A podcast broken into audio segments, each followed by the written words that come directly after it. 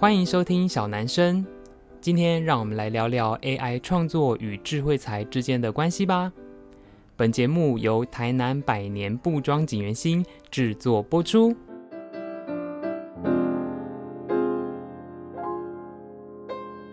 Hello，大家好，欢迎收听小男生小老板的台南生活，我是景元星小老板子欣。今天这一集呢，我觉得非常的重要，因为它跟最近在设计界发生的事情其实蛮有关系的哦。就是我不知道，像我们的听众，可能有一些是设计师，或是你有在关注这个圈子发生什么事的朋友。呃，你应该有发现，应该是从去年底开始吧，还是今年初的时候，突然很多人开始用 AI 做图。那不管是把自己变成什么二十岁之前啊，变低罩杯啊，然后或是呃，像我有些做文案的朋友，他们就有用那个呃 AI 的产生器去产生一些文案，甚至是品牌命名的工作。那我自己觉得这个事情蛮新的，虽然某个程度，Hey Siri 可能也算是 AI 的一种，可是它不到像呃现在。大家把它开始使用在创作这件事情上面的一种使用的方式，可是呢，呃，在我们前几集有有两集流量很高的，我们在讨论智慧财跟著作权的这两集里面，其实当时啊，我们自己在录完音之后，我就跟我们今天的特别来宾就是 Hans 陈汉有聊到说，诶，那到底 AI 这件事情怎么去归属？那当时我就觉得好像还慢慢开始哦，可是到最近我觉得，嗯，我们必须要来聊这个话题的哦，就是关于到底你的 AI 创作是不是你的 AI 创作这个问题哦。好，所以今天呢，我们一样很开心。可以欢迎到我们的好朋友，就是国成国际商标事务所的吴承汉所长 Hans。那一开始就先让我们来欢迎他。Hello，大家好，我是 Hans，然后我是国成国际商标事务所的陈汉。那我们事务所呢，主要是针对商标权的注册申请啊，以及就是智慧财产权相关的这些问题哈，我们都会提供服务。比如说像专利权、商标权、著作权，好，还有呃相关的法律顾问，我们都有做服务这样子。嗯，好，所以一开始呢，我要开门 见山的问一下 Hans，就是到底如果今天呢、我用像 ChatGPT 好，或是 Midjourney，因为一个是比较产生文字的 AI，一个是比较产生图像的 AI，所生成的文案、图像，到底它的版权属于我这个自然人吗？呃，应该这样讲，就是说，呃，关于这个版权啊，哈，其实我们在 我们常用的就是著作权，好。那著作权呢？它其实有它一个定义存在。我们在法律上，著作权法里面它是有个定义的。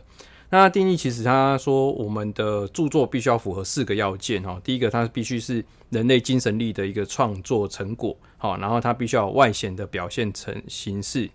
那第三点，它会说你必须要具有原创性哦。那还有，它必须是文学、科学、艺术以及其他其他学术领域范围这这些，它有一个规范这样子。那在 AI 的生成的这些作品来讲，哦，第一个它不符合人类精神力的一个创作成果了，哈、嗯，因为它可能是呃利用大数据的收集整理，然后再分析。那第二个是它可能不具有原创性，因为它可能还是经过后面的这些资料收集之后，才转换成我们所谓的这个著作出来，所以。基本上在著作的这个区块，我们之前早期都认定说，AI 生成的这些著作，它不是属于著作权保护的范围，这样子。嗯嗯，因为啊，像呃，我补充说明一下哦，就是我不知道听众朋友们有没有玩过像现在的 AI 生成器。我以文字类的来说好了，可能比较好玩的玩法就是，哎，例如说你可以跟他讲话哈，就是有点像个对话框，跟机器人讲话，你就说，哎，如果我要去台南两天三夜，请推荐我一个行程。好，然后他可能就会有那个打字那啪啪啪啪啪的那个符号。好吗，然后就跑出哦，我建议你那个第一天你可以去哪里哪里哪里吃什么东西，第二天你可以去什么，它其实就很像是一个就是我们想象中的未来机器人的概念。可是这个只是比较生活型的用法，那比较实际型的用法，就像我刚才讲的，可能我今天说，诶，我今天要开一个饮料店，好，然后我想要帮这个饮料店命一个名称，我希望它是女性化的、浪漫的三个中文字，然后里面要有“新”这个字，好，请帮我产出十个这个饮料店的。名称，然后这时候他可能就会啪，就是跑出十个名字出来这样子。所以以刚才 Hans 分享的是，所以照理说，我跟他下的这些指令，就像我刚才讲的，我要饮料店这个名称，他不能被归属在哎、欸、我自己的创意或是我的想法，所以这个最后产出的名称属于我吗？呃，其实这个在呃著作权的这个争议里面，其实最近有两派啦，哈，分两派。嗯、那另外一派他们是认为说，呃，今天我要下足够的指令给 AI 这些呃我们所谓的生成器来说哈，它是因为我下的指令足够，所以它才能够生成我需要的那些名称出来。那这个部分的话呢，其实是我们呃两端的一个争议啦哈。比如说像我今天我可能利用 Illustrator，或是我利用 Photoshop，我去把一一个图好做出一个图出来。那这个 Illustrator 它可能就是我所谓的工具。嗯。那我今天如果下足够的指令给我的这个 AI 生成器哈，那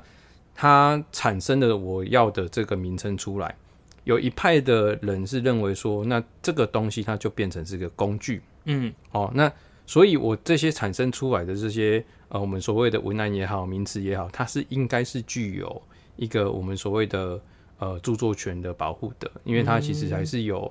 呃由人实际上创意思考之后下给他指令，然后再请他去把呃去生成或者是收集不同的资料而产生出来比较大量的数据这样子。嗯。嗯嗯好，然后我想要问一个很务实的问题，就是身为一个创作者，就是我们以这个 logo 这个商标来说好了，因为如果大家以前有跟设计公司玩过 画 logo 的游戏，其实它就是，诶，我们会有一个访谈，然后就说，诶，你希望你的品牌长什么样子？好，例如说以这个国城来说好了，诶，你们是专门做商标的，所以你可能就说，哦，我们希望我们的是有专业感的，然后简约的，然后不要华丽，不要女性化，比较中性的。那 maybe Hans 自己。喜欢假设蓝色好了哦，我希望这个 logo 是蓝色基调的，然后可以是正方形或是圆形的。好，所以设计公司得到这些指令之后，我们就会大家开始 brainstorming 啊，设计师画草图啊。那就算它中间经过不管是通常是 Illustrator 的这个过程去绘制，然后我们用 PowerPoint 去提案，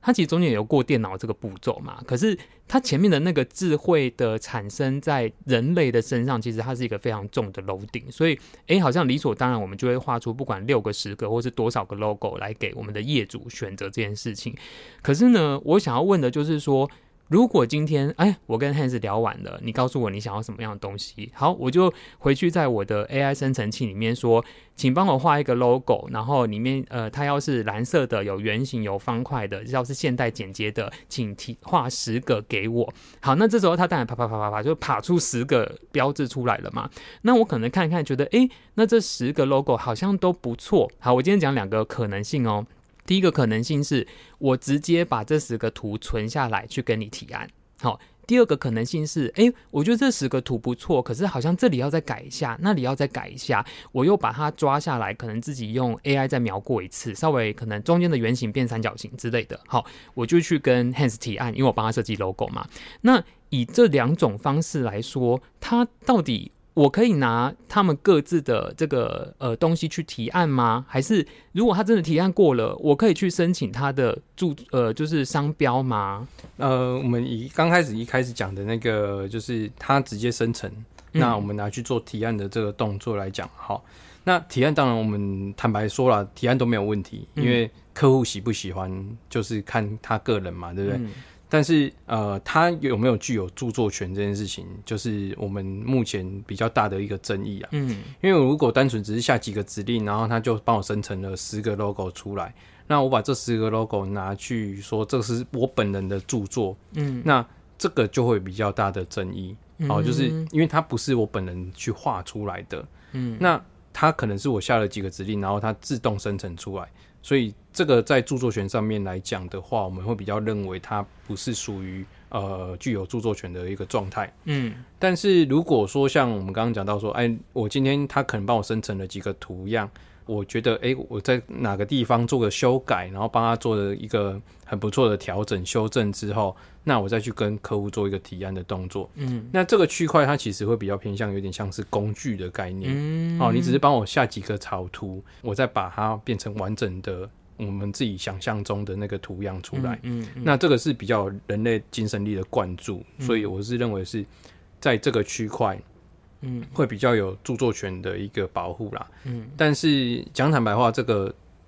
目前都还没有一个真正的定论这样子。嗯，因为啊，如果有听过我们前两集，就是呃有跟 Hans 聊著作权、商标跟专利这这两集的朋友，应该会知道，其实，在目前算是至少在台湾啦，在法律上面有这三件事情，就是呃著作权、商标跟专利可以去保护，像我们是做视觉的设计师这样子。可是我其实我对整个 AI 有一个至少它在审查上面很大的问题是。因为其实所有的，哪怕我今天自己画的一个印花，我要去送专利，或是我要去送商标，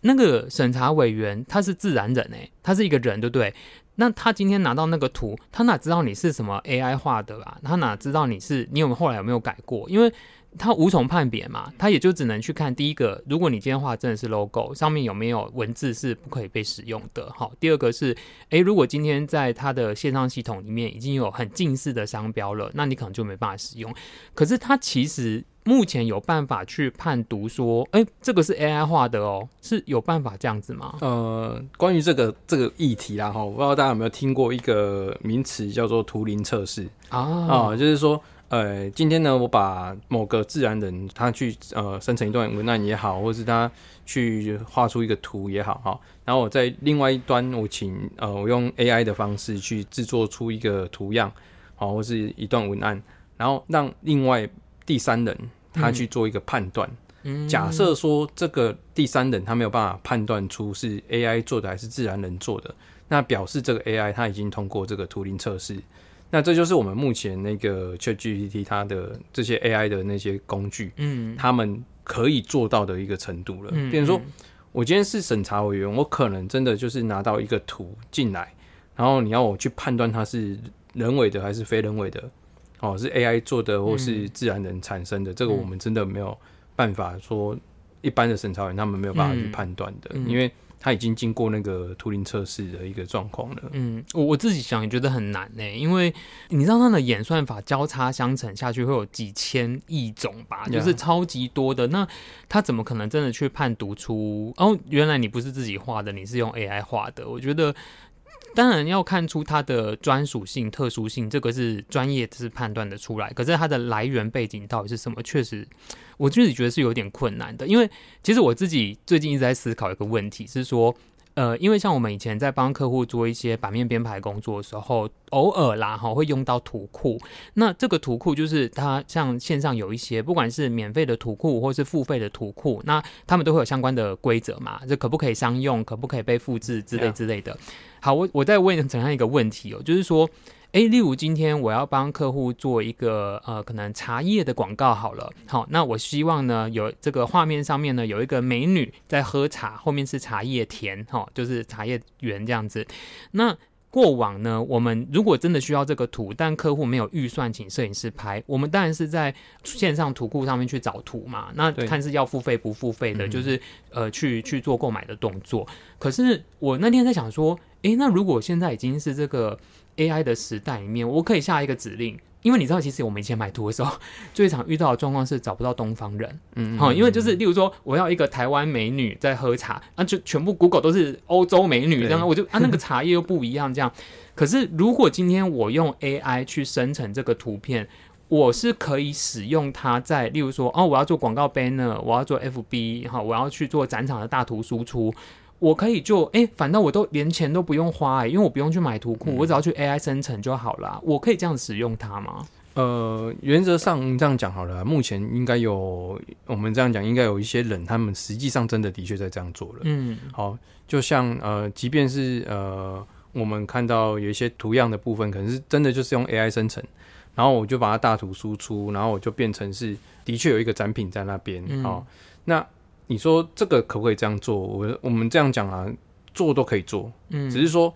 这个图它到底有没有这个著作权？对，然后、哦、这个就是我们比较大的一个问题。比如说，我真的就是用 AI 生成的一个图，然后呢，有一天有一个人跟我做一样的东西，对我能不能拿这个图去告他？对，哦，这个就是一个非常大的一个疑问，这样子。所以目前业界还没有发生这件事。目前的话是还没有，因为其实我自己观察，像现在的那个图像 AI 生成，它会有某种风格在。对。对对，像之前大家就诟病那个不是五只手指，对对对对，就是不知道为什么 AI 明明那么聪明，但算不出人的手指是五只这样子。嗯、那但是它会有一种风格存在，所以当然，除非今天是一个图像设计师或是一个画家，他特意去模仿 AI 的画法，那当然就是另外一种创作模式。可是其实我们现在像我自己看就觉得，哎、欸，这个应该是 AI 生成，因为它会有某种嗯很像滤镜的感觉，还是什么东西这样子。嗯嗯，这个是，哎、其实应该这样讲，他的演进的过程，然后，那我们说，如果这个 AI 它生成的这个图以后一定会是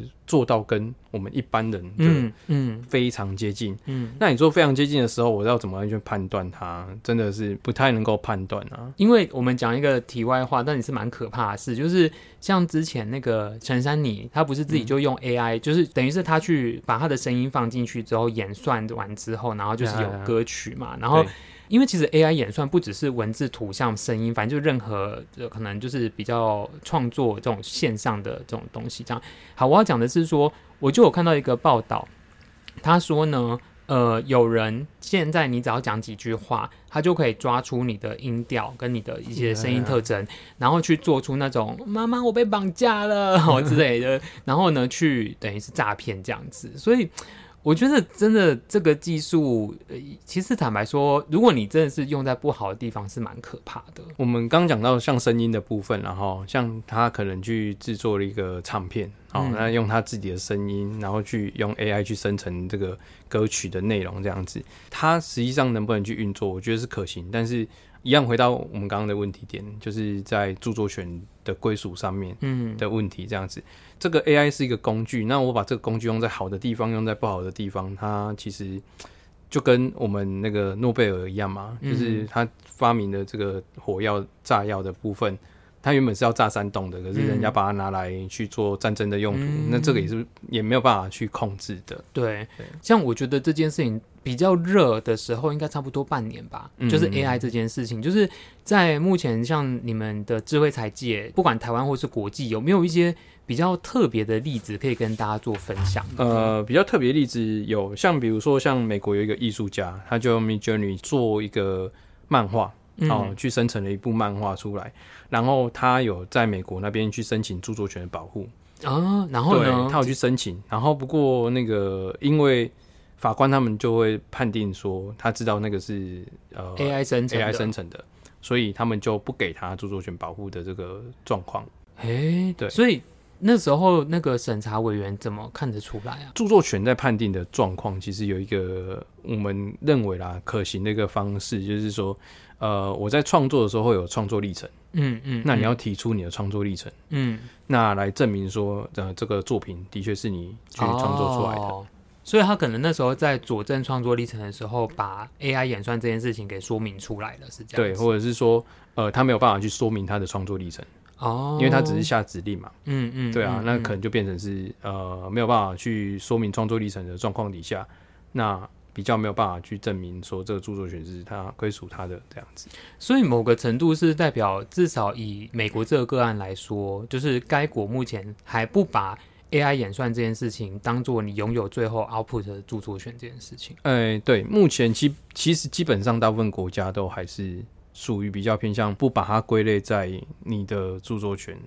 的一个状态。嗯，因为他们还是认为它是经过大数据，然后再加上那个我们所谓的类人类思考的逻辑的这种演算法去做计算的。嗯，那它是电脑所产生的作品，它其实是。呃，没有办法去产生著作权的。我举例来讲，就是像之前有一个节目，它会有一个类似猩猩吗？还是猴子的那个，它会拿着相机去帮人家拍照。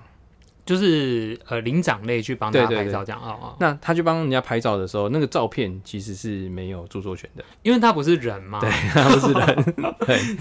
原来是这样。嗯，所以、呃、还有其他的类似的案例嘛？就是现在在国际或是国内上面，在台湾其实前段时间有有有一个作家，嗯，就因为这件事情被延上，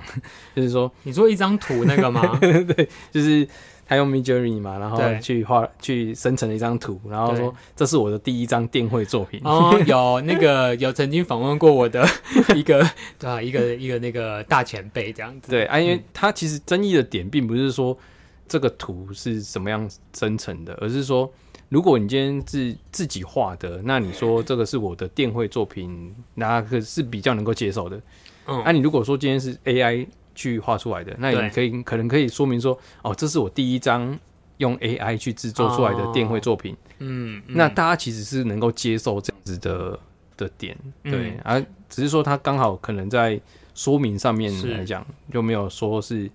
用 AI 制造的，嗯，哎、嗯，那这样子的方式可能就大家比较不能接受，嗯，因为我觉得这件事情就是应该。某个程度跟大家对名词定义上面的理解有点差别，嗯、因为电绘它顾名思义就是电脑绘图嘛。嗯、那以我们设计师来说，不管你是 Photoshop、Illustrator，或是用手绘版的 Procreate，它都算是电绘的过程。因为就像刚才 Hans 讲的，我们只是不是手绘这件事情，我们是用电脑去绘制。可是到底我们有没有把 AI 当做是一个绘图系统这件事情，就是现在很模糊的部分嘛？好、嗯，那。我自己觉得，如果当时那一篇贴文下面有一个 hashtag 写 Midjourney，应该就没事了，因为大家会知道那只是一种语言的表达方式，就是哎、我第一个用电脑，因为我从来没有用以拉 Photo 画过东西，但是我用这个软体画出来，可是因为没有特别标注这件事情，那可能大家就是我觉得有一种。本位主义嘛，就是觉得，哎、嗯，呃，就这个我们要捍卫我们电绘的这个 创作者的权益。那其实 AI 不算是电绘的一种，所以我自己的解读这个事件比较像这件事情。但说实在，因为我们今天在讨论，就是到底它是绘图软体还是人工智慧软体，就是目前算是蛮模糊的这样子。嗯嗯嗯。其实我我觉得目前判断的一个准则啦，大概就是说，这个图样它的生成是从你脑子里面出来呢，还是从、嗯？电脑里面出来，对，大概是我们的主要差异点在这边。嗯嗯。如果说他今天是从我的脑子里面去构思这样的图，然后我利用某些工具去把它生成出来，这个图样具有著作权，这是毋庸置疑的。嗯嗯。那如果说我今天只是，哎、欸，我有一个想法，一个 idea，对，然后我这个 idea 丢到电脑里面去，它生成一个图出来。嗯、那其实这个我们就会比较认为它没有著作权，嗯，对，因为它其实是呃非人类精神力的一个创作这样子、嗯。好，然后我想要再问 Hans 一个问题是，例如说，哎、欸，我最近开始构思我的新的印花系列这样子。嗯、好，那如果今天呢，我就想说。哎，那不如我就用这个 Midjourney 或是任何，反正就是只要能产出图像的软体来做创作。好，例如说，我就下了关键字，呃，我这一次要做这个，呃，假设好了，鸡蛋糕好了，我就是说，哎，请帮我画一个鸡蛋糕的连续图腾，然后底色要是咖啡色，鸡蛋糕要是黄色的，然后要鸡蛋糕的形状要有公鸡枪，还有那个鸡蛋。好，假设这样，好了，哎，他就啪就爬出一个这个连续图案，我就觉得，哎，这个图很棒。那我想要问。的问题是说，哦，我就觉得，哎，这好棒哦，我要把它当做我的新的系列。好，我就开始把它印到我们家的提袋啊、笔记本啊、明信片上面去。如果我就这样开始贩售它，我会遇到什么问题吗？或是我有什么？例如说，哎，下一个人他就用一模一样的图案出来，然后我就说，哎，那个就是我之前推出的呢。可是他就说，没有，我看你那就是 AI 画的。嗯，就是到底如果以我刚才的描述这个情境，我直接贩售这个，我会遇到什么问题啊？这个地方哦，其实就跟我刚刚讲的。这个图样其实你在脑海里面已经有一个长出来它的那个样子，会会是长怎样？嗯嗯嗯，你已经有一个想法了，然后你给他下了很多的很仔细的指令，嗯，然后得到一个作品出来。这就是另外一派人他们讲的说，我其实给他相对明确的指令而去得到一个作品，所以这个时候他应该是属于有著作权保护的，嗯，这是另外一派的人的说法，这样子，那。假设说今天真的有另外第三方他去抄袭我们的这个作品，嗯，那我们能不能去对他去做一个提高的动作？也许它就变成第一个案例了。我们讲坦白话，嗯嗯嗯，对，因为呃，目前在台湾还没有这样子的状况出来，嗯，嗯，嗯，但是我们会去认为说，法官他们的认定可能会比较偏向在文字上面。就是，例如说，刚刚我们讲品牌命名啊，或是文案啊这件事情、嗯、slogan 之类的。对，然后法官他们可能会认为，就是我们在条文上面写说，呃，非人类精神力啊，然后没有原创性啊，嗯，这件事情，他可能就会拿这个出来，变成说让这个作品它没有一个著作权保护这样、嗯。可是我觉得文字更难。你想一个 slogan 有什么创作历程啊？呃，对，对不对？当然有时候也会有啦，有时候，哦、但是当然有时候我们。一个 slogan 就是真的突然蹦出来的，对啊，就很很，我觉得好文案好很难呐、啊，很难很难，真的。嗯，所以像你们现在呃业界就是做智慧财相关事务所的，对于或是国际上，你知道大家怎么推敲以后这件事会怎么发展啊？就是他到底怎么去保障呃创作人的？这这讲保障创作人权益好像有点怪，就是到底他的那个权利归属？未来会怎么走呢？呃，世界各国现在都还蛮模糊的，嗯，因为大家都没有一个很主要的一个概念想法了哈。嗯，我们刚刚讲的这两派的主张，就是说看到时候会是谁比较强势一点，嗯，或是他们真的有办法去去立法，嗯，哦，立法去把这个整个真的完整的规范起来，嗯，这个是比较呃，我们说可能比较有。有一点作为的一个做法，嗯，对，就是然后可以完整的保护说这个作品到底是怎么归属权利的部分。嗯、我们讲坦白话嘛，因为我们刚刚也提到像图灵测试这件事情，所以有些状况就是变成说，就算一般人他真的也没有办法去判断到底是不是 AI 去产生的这个作品，所以。有时候变成说就是各说各话啦，嗯，对，我觉得之后可能很容易遇到这个问题，就是我即便今天这篇文章是用 AI 生成的，然后我就说这是我写的，嗯，那也没有人可以佐证啊。我我自己的观察，因为我不知道就是著作权业的，可是嗯，以我自己对台湾的理解，就是或许要等到例如说欧美国家，就比较有一个比较明确的法规跟规定条文出来之后，我们才会跟进。我我不知道，我自己觉得某个程度好像台湾相对或是亚洲国家啦，在这个上面还是一开始有比较观望的心态，是这样吗？对，因为像台湾的法律其实就比较偏向跟德系的那个区块比较接近，我们大概都是他们有一些规范出来之后，我们。台湾这边才慢慢的会去讨论，跟慢慢的去立法或修法这样子。嗯，好，今天很开心呢，可以访问到 Hans，因为我觉得虽然今天的结论听起来好像没有结论，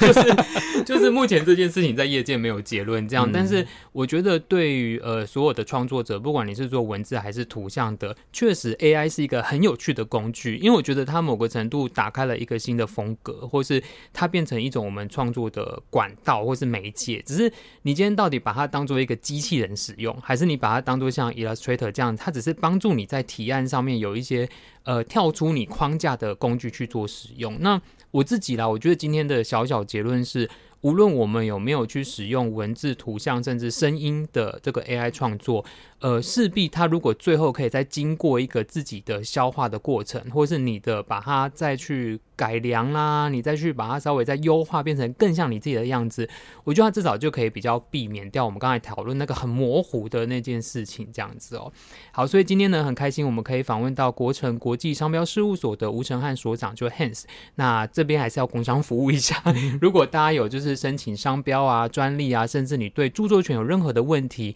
那其实 Hans 这边呢，他们都有提供免费的咨询服务。所以如果因为刚好在台南，可是这件事情其实不一定要见面呐，我就在线上联系也可以。嗯、那我们也会把就是国成的这个 Facebook 放在这一篇的资讯栏里面。那如果大家有兴趣，无论你是文字、图像还是音乐的创作者，都可以跟他们做咨询这样子。好，所以很期待呢，这件事情可以水落石出哦，因为我觉得，嗯，应该在不久的将来啦。因为其实法律它就是跟着时代走，所以这件事情如果它之后又有更多的争议出现，势必就是要有人跳出来，不管是台湾跳出来，还是德国跳出来，还是谁跳出来，开始更聚焦讨论这件事情，那去让所有人有一个。之后，如果真的发生纠纷，可以判断的方式这样子。好，所以谢谢大家收听今天的小男生。如果你喜欢这一期节目的话，欢迎你给我们五星的好评在 Apple Podcast 里面。那或者是呢，你听完今天的节目，你对于 AI 啊，你对于商标这个事务所，或是任何的疑问，你都可以留在资讯栏里面。